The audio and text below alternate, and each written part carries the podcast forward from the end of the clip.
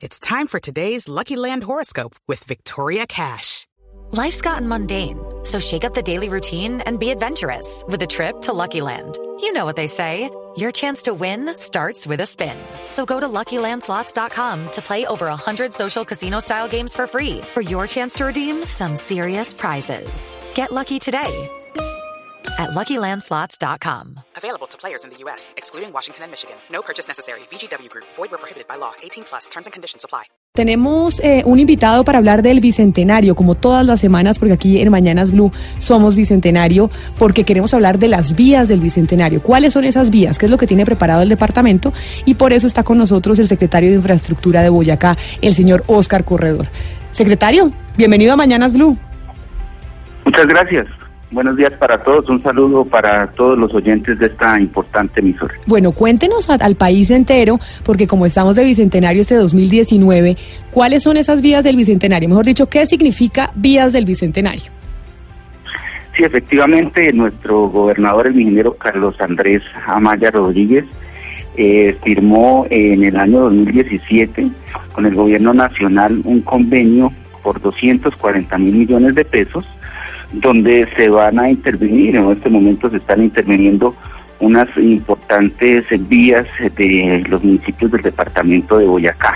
Se piensa hacer el mejoramiento y mantenimiento de pavimentación de la vía Paz del Río Tasco, que son municipios que tuvieron que ver con la ruta libertadora. Son 43.700 millones de pesos. También de la misma manera se piensa pavimentar la vía Alto de Sagra Socotá, la vía Monguí. Se va a intervenir de igual manera la vía Tunja Chivatá, acá cerca a la capital del departamento. Son 16 mil millones que se piensan intervenir. 8 kilómetros que se piensan pavimentar.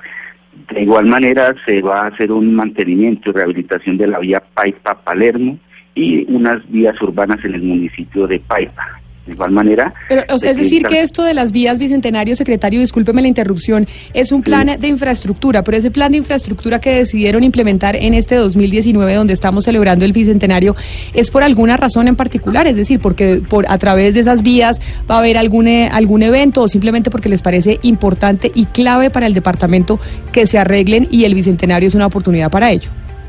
Sí, son vías eh, de carácter departamental, son vías secundarias que tienen gran prioridad para intervenir eh, por el tema turístico. De igual manera son vías que de una u otra manera hacen parte de la ruta libertadora y por esta razón pues el señor gobernador puso los ojos en estas vías para poder intervenir y mejorar las condiciones de vida de los habitantes de este sector. ¿Y la ruta libertadora en qué momento va a empezar? ¿Van a pasar por esas vías que usted nos está contando del, em, de las vías Bicentenario y de este proyecto de infraestructura? Pero va a haber una ruta libertadora que vamos a presenciar los colombianos y cuándo arranca? Bueno, realmente nosotros lo que en este momento estamos es interviniendo estas vías. Son vías que han sido olvidadas, que no se había intervenido un solo peso durante muchos años, eh, vías que tienen que ver incluso con los municipios cercanos, muy cercanos al, municipio de Pisba, Paya, Labranza Grande, Pajarito, que son municipios que estuvieron prácticamente 200 años en el olvido y que se van a pavimentar y esperamos antes del 7 de agosto poderlos entregar en servicio. Sí, yo le quería preguntar por la socialización de este tipo de proyectos, porque eh, si usted habla de vías olvidadas, pues eh, debe haber una serie de, planeaciones para cierre de vías, para ruta- rutas alternas. ¿Ustedes ya han comunicado esto en los lugares donde va a haber este tipo de cambios? Sí, señora, nosotros eh, eh, cuando se firma el acta de inicio de cada uno de los contratos se hace una socialización con toda la comunidad, con los alcaldes, las juntas de acción comunal, los personeros, eh, y donde se les explica el alcance del proyecto y cuáles son, digamos así, las restricciones que se tienen para transitar por esta vía. Secretario, pues lo felicitamos. Como le digo, aquí en Mañanas Blue estamos de bicentenario y estamos pendientes del departamento de Boyacá y muy orgullosos de lo que está pasando allá. Así que muchísimas gracias por haber estado con nosotros hoy aquí, este miércoles, día de bicentenario en Mañanas Blue.